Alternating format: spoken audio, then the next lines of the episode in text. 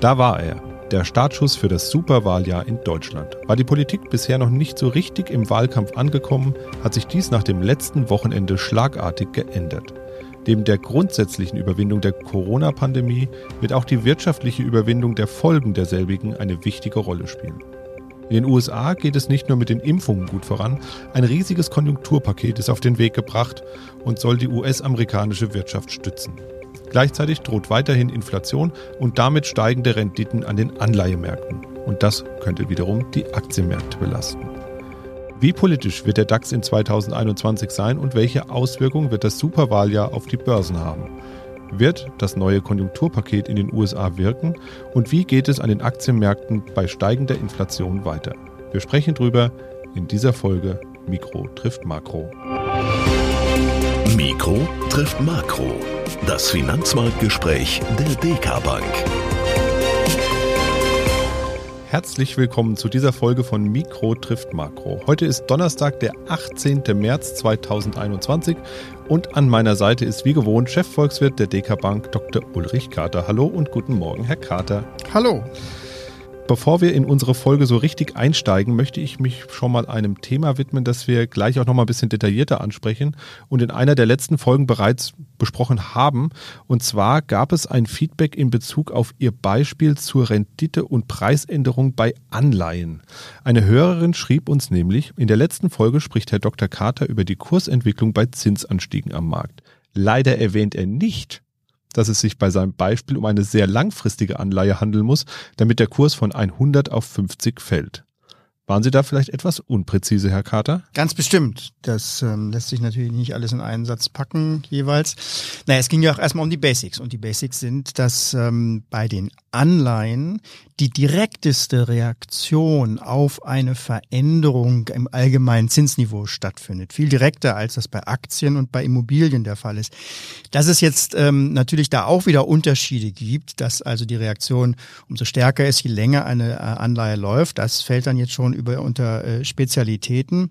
Ähm, das ist ja auch der Grund, warum ein Anleiheportfolio beispielsweise bei einem erwarteten Zinsanstieg von der Laufzeit her eher kürzer aufgestellt wird, um eben die Auswirkungen dieses Zinsanstieges auf die Kurse im Portfolio nicht so hoch zu halten. Aber jetzt sind wir wirklich schon bei den Spezialitäten. Das ist für den privaten Anleger einfach nicht umsetzbar, dass er seine Anleihen dann neu strukturiert kauft und verkauft. Das ist ein typisches Thema für fürs professionelle Portfolio Management. Genau, also das ist das, wer nochmal googeln will und sich vielleicht jetzt doch mal ein bisschen detaillierter damit beschäftigen möchte, da würde man nach Durationssteuerung suchen, richtig? Exakt, das ist dann Genau, das ist der Fachbegriff dafür. Ja. So funktioniert das nämlich, dass ein Fondsmanager oder eine Fondsmanagerin eben hergeht und die sogenannte Duration, also man könnte sagen, das ist die Restlaufzeit äh, der, der jeweiligen Anleihe, so steuert, dass sie eben auf diese ganzen Rahmenbedingungen entsprechend optimal ausgerichtet ist und das Maximum rausholt für den Anleger oder die Anlegerin. Ja, und wenn wir schon dabei sind, bleiben wir doch mal da bei dem Thema, ähm, in der Praxis jetzt auch gerade. Äh, wir haben, wie gesagt, schon drüber gesprochen. Das Thema bleibt weiterhin ja drohend an der Seitenlinie. Die Aktienmärkte steigen aktuell und zeigen jetzt auch nicht wirklich Schwäche. Zwischendrin immer mal so ein bisschen Korrektur, aber da passiert nicht wirklich viel, sondern die hm, ja, Richtung zeigt weiterhin nach oben, heute Morgen auch gerade. Wie groß ist denn die Bedrohungslage aus der aktuellen Situation am Anleihemarkt? Droht hier wirklich ein Dauerbedrohungsszenario am Vorabend drohender Inflation? Also hier wird viel Drohgebärde aufgebaut, habe ich das Gefühl, aber es passiert wenig. Ja, wir haben das Thema natürlich auch jetzt in den letzten Wochen und noch Tagen äh, auch weiter diskutiert bei uns hier, ähm, auch, auch hinter den Kulissen, zusammen auch mit dem Portfolio Management. In dem Zusammenhang fand ich sehr ähm, treffen sehr schön eine Aussage von einer ähm, Physikerin, nämlich von Frau Priesemann von, vom Göttinger Max-Planck-Institut. Ähm, die ist nämlich im Rahmen von äh, dem Corona-Thema nach ihrem Forschungsgebiet gefragt worden. Und sie sagte, sie beschäftige sich als Physikerin ganz allgemein mit Ausbreitungsprozessen. Und das ist auch über äh, auf, auf so ein Thema wie Inflation übertragbar. Ähm, denn die Inflation entsteht auch erst dann, wenn eine genügend große Anzahl von Menschen in der Wirtschaft davon überzeugt werden, also die Erwartung haben, dass jetzt die Preise langsam anfangen äh, zu steigen. Aber wie sich solche Erwartungen, solche Inflationserwartungen eben in der Gesellschaft ausbreiten, das ist noch weitgehend ähm, unerforscht.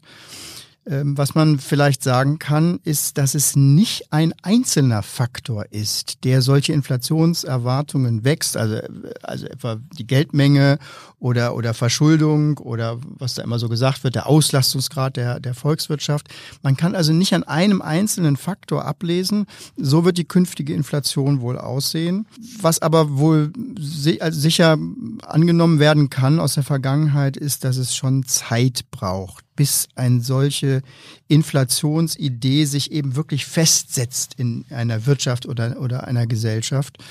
Ähm, was wir jetzt erleben, ist eher ein Inflationsimpuls. Ja, der kommt durch die Wiedereröffnung der, der Wirtschaft nach Corona. Und der wird auch noch eine Weile anhalten. Das haben wir letzte Woche ja auch schon festgestellt. Es werden noch weitere Preiserhöhungen in diesem Jahr ähm, zu verarbeiten sein. Ähm, aber ob daraus jetzt äh, wirklich eine Inflation wird, das steht auf einem ganz anderen Blatt. Und das ist vor allen Dingen eine viel, viel längerfristige Geschichte. Das ist die, die Geschichte der nächsten Jahre. Wachsamkeit ist wahrscheinlich angesagt. Und ist das eigentlich ein Mechanismus, also dieser Zusammenhang Inflation, Anleiherenditen, Aktienmärkte, der jetzt weltweit greifen wird aufgrund der langsamen Überwindung der Pandemie oder ist das was, was nur einzelne Volkswirtschaften betrifft? Wie, wie, wie breitet sich sowas dann tatsächlich aus? Wie weit geht das? Naja, also erstmal ist wirklich wichtig, Inflation ist schon ein gesamtwirtschaftliches Phänomen. Es geht ja nicht darum, dass jetzt hier einzelne Preise ansteigen. Im Gegenteil, Preise für, für, für einzelne Güter oder in einzelnen Branchen, die dürfen ruhig wie wild schwanken und das und das tun sie auch. Das ist ja auch gerade eigentlich ähm, ein zentraler Mechanismus in einer Marktwirtschaft. Wenn irgendwo was knapp wird, dann steigt da der Preis. Und das ist eben ein Signal, ein, ein, sehr sichtbares Signal für viele Wirtschaftsteilnehmer, eben dann äh, mehr davon zu produzieren, damit der Preis dann irgendwann auch wieder ähm, äh, runtergeht. Ähm, diese Signale sind extrem wichtig in einer funktionierenden Marktwirtschaft. Und solche Signale gehen dann aber eben unter in einer Welt, in der Inflation herrscht. Das heißt, in der auf einmal alle Preise anfangen zu steigen. Ähm, und das ist einer der Gründe, warum Inflation so schädlich ist. Denn es setzt eben diesen Preismechanismus, man sagt den, den Mechanismus der relativen Preise zueinander, diesen Mechanismus, den setzt die Inflation außer Kraft, wenn ich nämlich als Unternehmen eben so nicht so genau einschätzen kann, ähm, ob der Preis für mein Produkt jetzt steigt, weil die Nachfrage steigt oder die Knappheit da ist für dieses Produkt oder nur weil gerade alle Preise steigen, dann reagiere ich gar nicht mehr auf dieses Signal. Und dann wird eben dieser sehr, sehr wichtige äh, Mechanismus äh, außer Kraft gesetzt. Daher muss man eben darauf achten, dass Inflationsprozesse eben nicht ins, ins Laufen kommen. So mit dem internationalen Vergleich, ähm, Sie haben ja danach gefragt, ist das äh, so eine Sache? Eigentlich gilt so nach Lehrbuch, dass eine Inflation eigentlich eine Sache eines einzelnen Währungsraumes ist. Also man rechnet die Inflationsgeschichten immer pro Währung, Dollar, Euro, Yen und so weiter. Denn wenn man eine andere Währung hat, kann man sich abschotten gegen eine Inflation, die in äh, einer Währung äh, oder, oder einer, irgendwo auf der Welt eben äh, ausbricht. Wenn man härtere Gegenmaßnahmen als die inflationierende Währung trifft mit seiner eigenen Währung, dann kann man eben eine Inflationswelle auch äh, abwehren. Dann wertet eben die eigene Währung auf gegenüber der, Abwehr, der, der inflationierenden Währung. Das geht schon. Aber in der Praxis muss man sagen, ist die Weltwirtschaft ja so stark miteinander verbunden, dass ähm, Inflationsursachen in einem Land dann doch relativ schnell heutzutage in anderen Ländern zu finden sind, insbesondere wenn dieses Land groß ist. Je größer eine Volkswirtschaft ist, desto mehr Vorbildcharakter hat sie dann auch. Also das mit dem Abschotten ist nicht mehr so leicht. Man sieht das auch ganz praktisch, wenn man sich vor Augen hält, dass selbst die, die größte Notenbank der Welt, also die FED mittlerweile sagt, also das ist die bei, amerikanische Notenbank, nur genau, falls der Begriff FED nicht ja, bekannt ist. Die US, ja genau, die, die Federal Reserve Bank dass selbst die, die eigentlich machen könnte, was sie wollte, weil die amerikanische Währungsraum so groß ist, dass die sagt, naja, wir richten uns mit unseren geldpolitischen Entscheidungen auch danach aus, was unsere Inflation und unser insbesondere Wechselkurs zu anderen Währungen in der Welt auslöst. Das heißt also, wir gucken schon insbesondere auf die Schwellenländer, ob unsere ähm, wirtschaftlichen, monetären Entwicklungen hier nicht dort Schäden auf ähm, anrichten. Denn das wirkt sich dann über die Welt auch wieder auf uns zurück. Also es hängt doch sehr viel stärker international alles zusammen und deswegen ist ähm, das Inflationsthema auch unbedingt ähm, international zu sehen heute. Apropos Weltwirtschaft, nahezu alle Volkswirtschaften auf der Welt haben ja äh, so Konjunkturpakete begeben, um die Wirtschaft eben im Rahmen dieser ganzen Auswirkungen der Lockdowns in der Corona-Pandemie zu stützen. Wissen wir eigentlich, wie viel Geld an Schulden da so weltweit zusammengekommen ist? Hat man das mal zusammengezählt? Weil das müssen ja irrsinnige Summen gewesen sein, wenn man die einzelnen Konjunkturpakete in den Ländern einfach schon sieht. Das, das muss ja eine Riesensumme sein insgesamt. Ja, ist natürlich nicht ganz einfach, wie bei jeder äh, Statistik, würde ich mal so sagen ähm, insbesondere bei weltweiten Vergleichen. Man muss jedes einzelne Programm ja einordnen. Diesen, diesen ganzen Ankündigungen zum Beispiel, wie viel Geld da rausgehauen wird, den kann man eben nicht immer so eins zu eins vertrauen. Da gibt es so ein paar Regierungen, die fusionieren einfach neue Maßnahmen mit äh, irgendwelchen, die sie schon längst beschlossen haben, um eben größeres Programm ankündigen zu, zu können. Die, die, Japaner sind da besonders Weltmeister. Und, und dann sind, werden manche Konjunkturprogramme über viele Jahre gestreckt und da bleibt dann fürs einzelne Jahr dann gar nicht mehr so viel übrig. Ähm, man kann allerdings auch umgekehrt ein, ein Konjunkturpaket ankündigen und es einfach nicht umsetzen. Passiert auch. Dass nur Teile äh, von solchen Konjunkturprogrammen dann auch tatsächlich gemacht werden. Bei Kreditprogrammen ist das ganz häufig der Fall, dass sie einfach nicht abgerufen werden. Also insofern ist es ähm, nicht so ganz leicht, aber man kann natürlich auf eine Zahl gucken, die dann nicht lügen kann, das sind die Defizite. Und ähm, wenn man das äh, richtig bucht, dann ähm, würde man sagen, äh, im Corona-Jahr schießen die Amerikaner den Vogel ab. Äh, 16 Prozent Defizit in Relation zum Bruttoinlandsprodukt. Das, das ist wieder ihr BIP, ne? Das, genau, das BIP. Das ähm, sind riesige Zahlen, vor allen Dingen, weil sie nicht aufhören. Äh, in, in, äh, das war letztes Jahr 16 Prozent, dieses Jahr 10 Prozent und auch im nächsten Jahr nochmal 12 Prozent Defizit. Das also schon jetzt absehbare Defizite. Ne? Also geplant, noch was dazukommen. Haushaltsprozesse werden geplant, müssen ja auch im Parlament äh, abgeschlossen werden, bevor dann die, äh, das neue äh, Haushaltsjahr beginnt. Deswegen hat man da schon Planungen auch fürs nächste Jahr. Zur Erinnerung, also in der Währungsunion waren es mal drei Prozent Defizit, die eigentlich als Kriterium gegolten haben, selbst wenn das auch im Euroraum jetzt hier nicht, nicht eingehalten wird. Also die USA fahren schon einen, einen extremen Schuldenkurs und die müssen, selbst wenn sie die größte Währung und die stabilste, den stabilsten Anleihemarkt haben, sie müssen schon sehen, dass sie auf Dauer da nicht ins Schlingern kommen und die allerersten Überlegungen in der Regierung Biden, dass man vielleicht auch mal an die Steuern denken muss, um das ein bisschen solider aufzustellen, die gibt es ja jetzt auch schon. Ähm, also das kann so in dem Tempo nicht beibehalten werden. Ja, Sie haben es eben schon gesagt, die USA schießen den Vogel ab. Die haben jetzt auch ein Riesenpaket gerade durch den, ich glaube, durch den Senat gebracht. 1,9 Billionen Dollar ist das mächtig. Die Amerikaner, bei den Amerikanern heißt es dann immer Trillion. Wir haben ein bisschen andere Zählweise, als wir das haben. Also das ist ja schon gigantisch groß. Biden ist jetzt mit seinen äh, Leuten nochmal auf so eine Tour gegangen sogar, die heißt Help is Here, wo er quasi die Schecks, die auch aus diesem Paket rauskommen, das sind 1400 Dollar, soweit ich weiß, für die einzelnen Haushalte, die die da bekommen, die kriegen die dann einfach per Post geschickt wie setzen sich das Megapaket zusammen? Wissen wir das genau? Wer profitiert denn davon wie? Ja, das ist ein sehr breites Paket, für jeden was drin. Ähm, die Haushalte am meisten, aber auch ganz viele Branchen sind dann auch nochmal bedacht worden mit, mit besonderen äh, Hilfen. Das ähm, bisschen das Tragische ist daran, dass dieses Paket ähm, erstens umstritten ist in der Größenordnung, ob man sie überhaupt noch braucht. Da geht die US-amerikanische Regierung eher davon aus, dass man sagt, na ja, also wenn man nochmal der Wirtschaft Schwung verleihen möchte, dann muss man das jetzt machen, weil in ein paar Jahren, äh, auch schon im nächsten Jahr eben die politische äh, Möglichkeiten dazu nicht mehr da sind. Da hat man keine Mehrheiten mehr im Kongress, nach den nächsten Wahlen wahrscheinlich.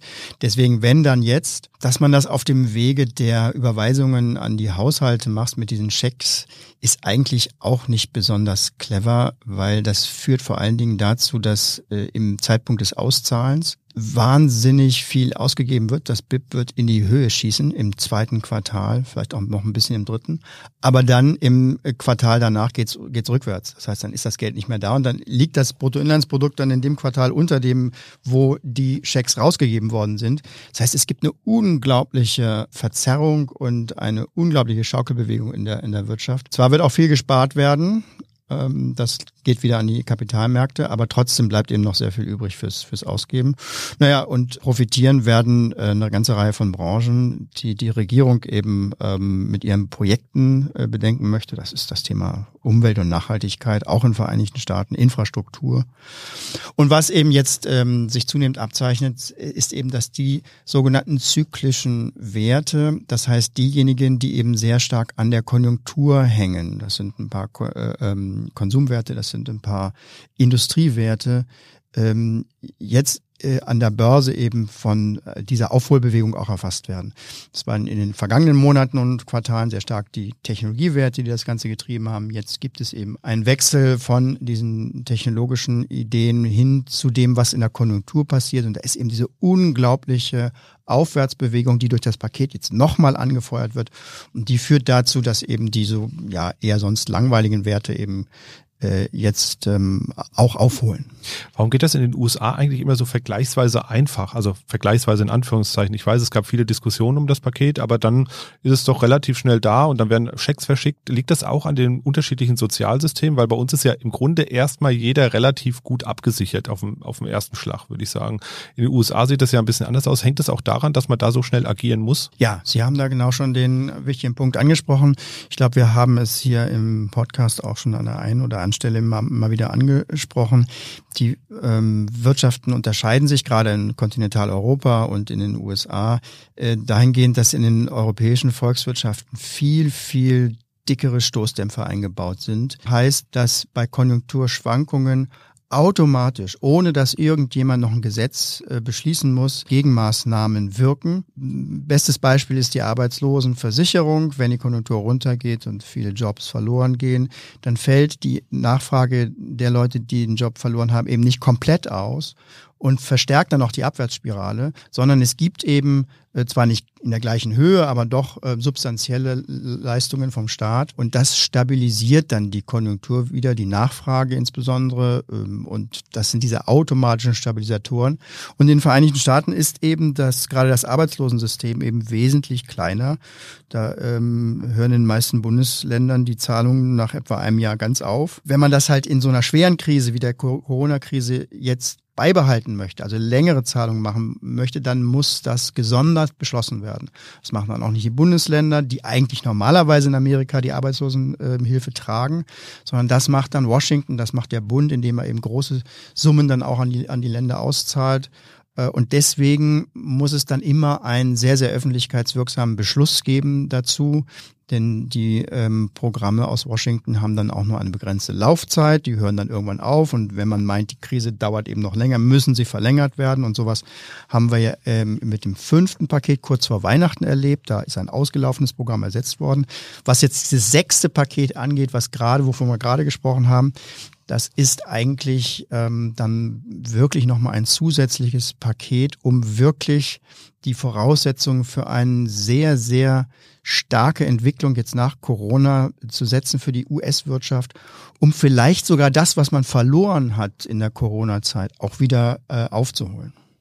Insgesamt haben ja ganz viele Volkswirtschaften jetzt Schulden aufgenommen über, über Anleihen, die sie begeben haben. Das haben wir auch schon gelernt, wie das so in etwa funktioniert. Am Ende häufen wir da ja sehr viele Staatsschulden auf. Also es ist ja ein gigantischer Berg. Wir haben jetzt ja versucht, so, okay, die USA haben da den Vogel abgeschossen, aber auch in Deutschland gab es ja sehr große Pakete, die da eben lanciert worden sind, um die wirtschaftlichen Folgen jetzt abzufedern, sei es das Kurzarbeitergeld und weitere Maßnahmen. Wie kriegen wir denn diese Schulden jemals wieder los? Ist das nicht was, was wir unseren Kindern und Kindeskindern äh, ja aufbürden für die Zukunft, was die dann abbezahlen müssen schlussendlich mit ihren Steuern? Ja, Staatsverschuldung ist natürlich ein Thema, was viele Leute interessiert, weil es ja auch so geheimnisvoll ist, dass man solche riesigen Summen mobilisieren kann. Da gibt's diese Schuldenuhr beim Bund der Steuerzahler in äh, Wiesbaden war sie früher, jetzt ist sie in Berlin, wo diese die riesigen Zahlen durchrattern. Lief übrigens rückwärts eine ganze Zeit lang, weil wir nämlich vor der Corona-Krise hier in Schulden sogar abgebaut haben. Aber das ist doch für die meisten Leute eine sehr, sehr geheimnisvolle Materie. Ich glaube, es liegt einfach daran, weil man selber weiß, wenn ich jetzt einen Kredit brauche, muss ich zu einer Bank gehen, muss den oder zu einer Sparkasse, muss sagen, hier, ich brauche Geld, ich möchte mir ein neues genau. Auto kaufen, dann fragen die dreimal nach, was haben sie denn eigentlich für Sicherheiten und so. Und wenn ich die nicht vorweisen kann, dann kriege ich keinen Kredit. Und beim Staat scheint das das irgendwie alles ausgeht. Ich glaube, das ist der Grund, warum die Leute das immer so ein bisschen merkwürdig und beängstigend das finden. Das ist vollkommen, vollkommen richtig, dieser Ansatz. Es gibt eben einen ganz, ganz großen Unterschied zwischen der Verschuldung einer einzelnen Person und eben eines Staates. Man kann sich am allerbesten vorstellen, und wir haben es, glaube ich, hier am Podcast auch schon mal ähm, angesprochen gehabt, Man kann sich, glaube ich, am besten äh, vorstellen damit, dass bei der einzelnen Person die Verschuldung, die äh, die Person eingeht, in der Lebenszeit eben wieder zurückzuzahlen ist. Das heißt also am Ende des Lebens muss man also mindestens auf Null stehen. Da achtet schon die Umwelt drauf, dass man da nicht mit einem negativen Saldo rausgeht. Deswegen wird es immer schwieriger im ähm, Verlaufe des Lebens, je älter man wird, einen Kredit zu bekommen. Das ist bei Staaten eben nicht so, weil Staaten auf die Dauer angelegt sind. Und selbst wenn man sagt, Staaten können auch untergehen, dann gibt es immer einen Rechtsnachfolger, der auch mit den Schulden umgehen muss, der, des, des Vorgängerstaates. Ähm, übrigens ähnlich wie bei Unternehmen auch. Unternehmen sind ja auch eigentlich auf Dauer angelegt. Und es gibt ja auch Unternehmen, die, die 100 Jahre alt sind und mehr. Und auch diese können eben mit ähm, Schulden anders agieren als die einzelne Person. Das ist schon mal ein Riesenunterschied. Deswegen ist es als auch nicht notwendig, dass die Schulden, die jetzt draufgepackt worden sind in der Corona-Krise, dass die jetzt im nächsten und übernächsten Jahr auch wieder zurückgezahlt werden müssen.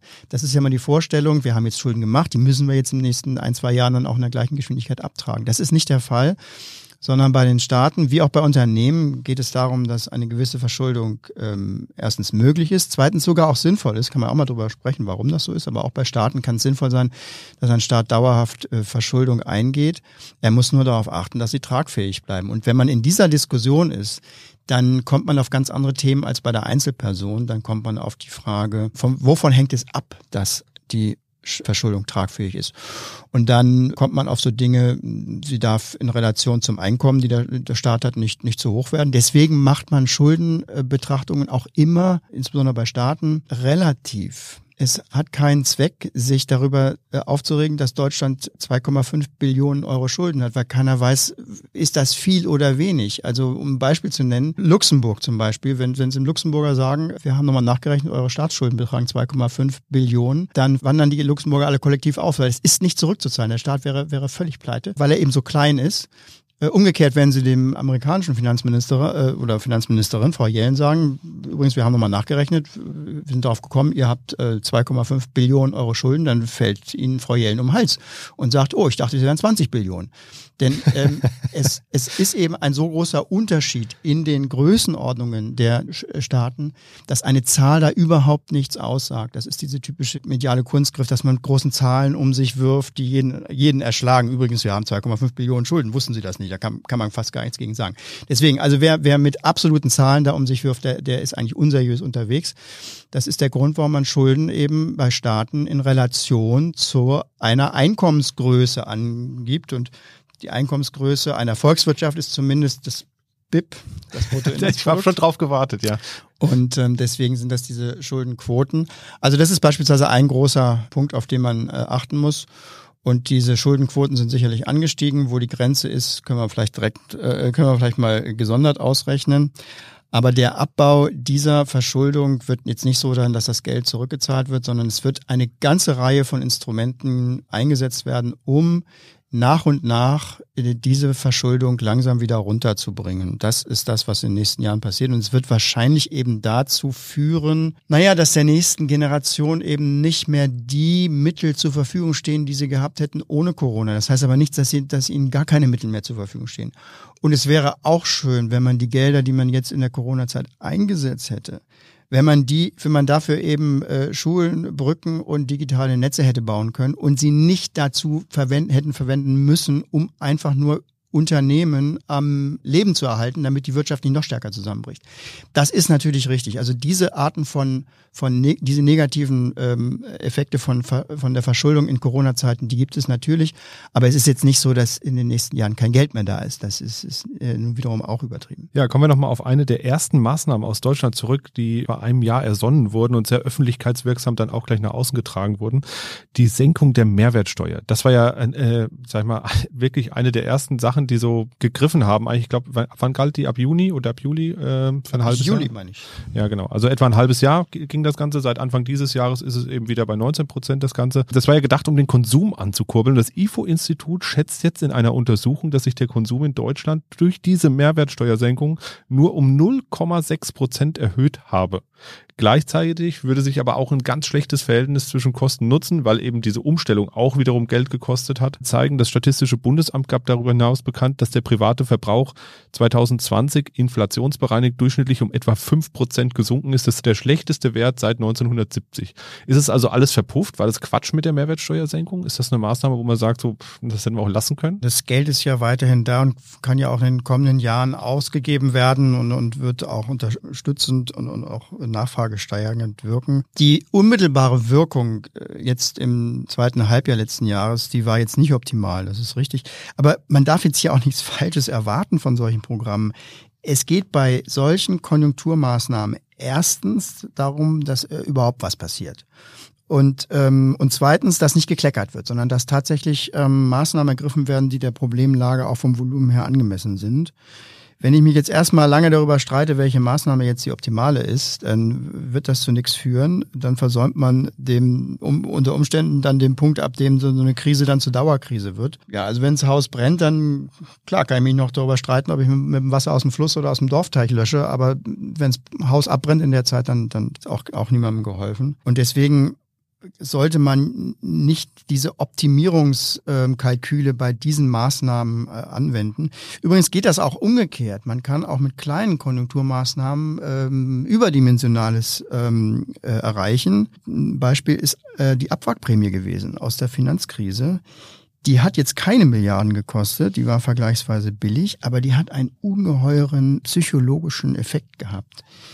Da konnte man nämlich auf dem Hochpunkt der Finanzkrise die Bildzeitung schreiben lassen, dass wegen der Abwrackprämie bei VW die Bänder wieder anlaufen. Und das hatte einen riesigen Ausstrahlungseffekt und hat einen ungeheuren psychologischen Auftrieb gegeben. Und wir wissen ja alle, dass Psychologie die Hälfte der Wirtschaftspolitik ist. Das ist eher, das ist wirklich Regierungskunst, wenn man dann in solchen Situationen genau die richtigen Maßnahmen raushaut. Aber ich würde sagen, klar kann man darüber sprechen und auch über die Effektivität der, der Mehrwertsteuersenkung. Aber es ist jetzt nicht so, dass das ähm, völlig verschwendetes Geld war. In Deutschland ging es jetzt ja am Wochenende, ich habe es vorhin schon gesagt, ja auch los mit dem sogenannten Superwahljahr, also ganz viele Wahlen, die jetzt anstehen, also sowohl auf kommunaler Ebene, Landesebene und natürlich dann die Krönung des Ganzen, die Bundestagswahl im Oktober. Wie politisch wird denn der DAX 2021? Welche Auswirkungen werden wir dann da erwarten dürfen? Wird, wird das wirklich große Auswirkungen haben? Welche, welche Weichen werden vielleicht durch die Wahl gestellt? Im Allgemeinen ist es so, dass die Wahlen gerade in Deutschland keine Auswirkungen haben, die über ein paar Tage auf den DAX hinausgehen. Politische Börsen haben kurze Beine. Das äh, deutet oder das soll andeuten, dass der Effekt einer solchen Meldung, die Regierung hat gewechselt, eben wirklich sehr, sehr kurz ist. Und das ist meistens auch so. Ich kann mir vorstellen, dass es schon im Vorfeld eine ganze Reihe von äh, symbolischen ähm, ähm, Anhängern gibt, die man den einzelnen Regierungskonstellationen umhängt.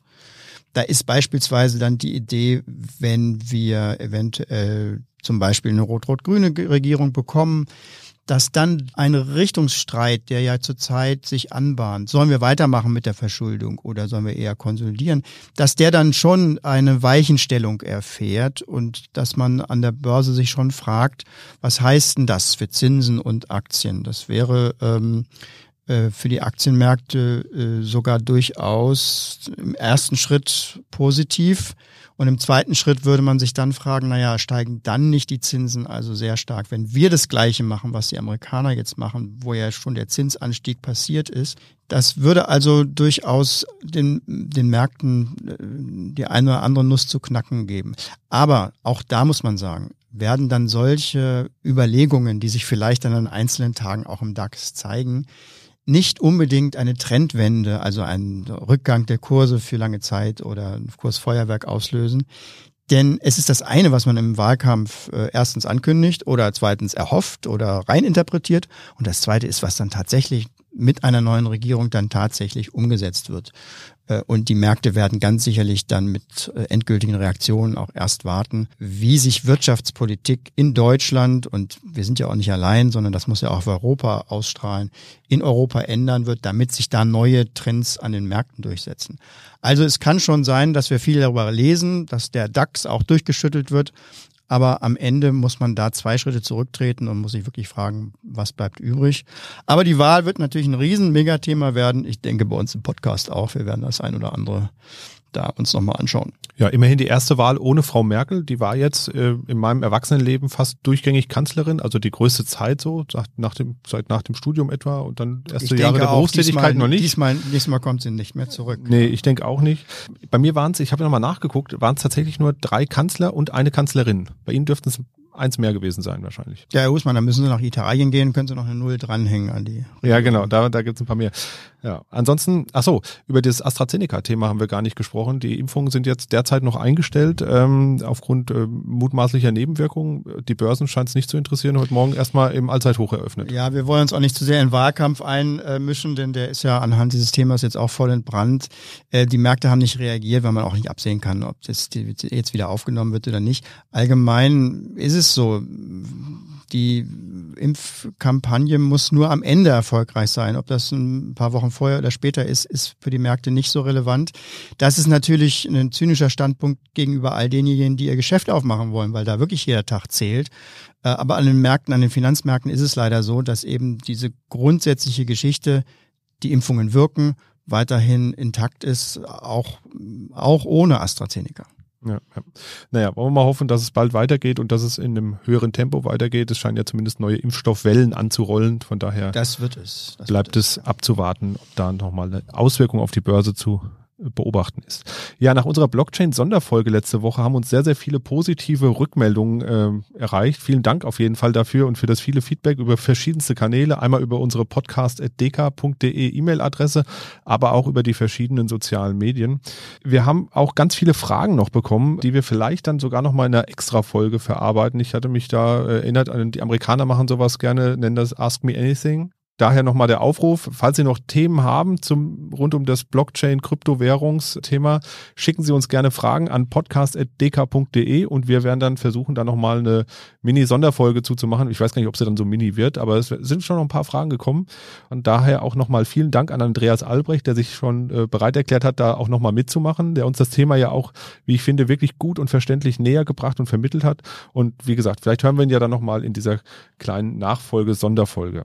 Nächste Woche starten wir dann mit einer kleinen Reihe rund um das Thema Nachhaltigkeit. Die Folgen werden dann immer im Wechsel mit unseren regulären Folgen erscheinen. Das heißt also, Sie werden jetzt in den nächsten Wochen, zwei Monaten etwa, auch wöchentlichen Content bekommen von uns. In der ersten Folge spreche ich dann mit dem Dekan Nachhaltigkeitsexperten Ingo Speich darüber, wie man eigentlich Nachhaltigkeit investierbar macht und welche Aspekte dabei eine Rolle spielen. Wie gesagt, wir hören uns nächste Woche schon wieder. Herrn Dr. Kater hören Sie wie gewohnt dann erst in zwei Wochen wieder. Da müssen Sie noch ein bisschen gedulden. Und dann gab es ja auch schon wieder die Bund-Länder-Konferenz. Da können wir sicherlich auch drüber unterhalten, was dann da nochmal rauskam und ob das die Märkte überhaupt nochmal bewegen wird. Ansonsten, bis bald, bleiben Sie gesund und bleiben Sie uns gewogen. Tschüss. Mikro trifft Makro ist ein Podcast der DK Bank. Weitere Informationen zur DK Bank finden Sie unter www.dk.de-dk-gruppe.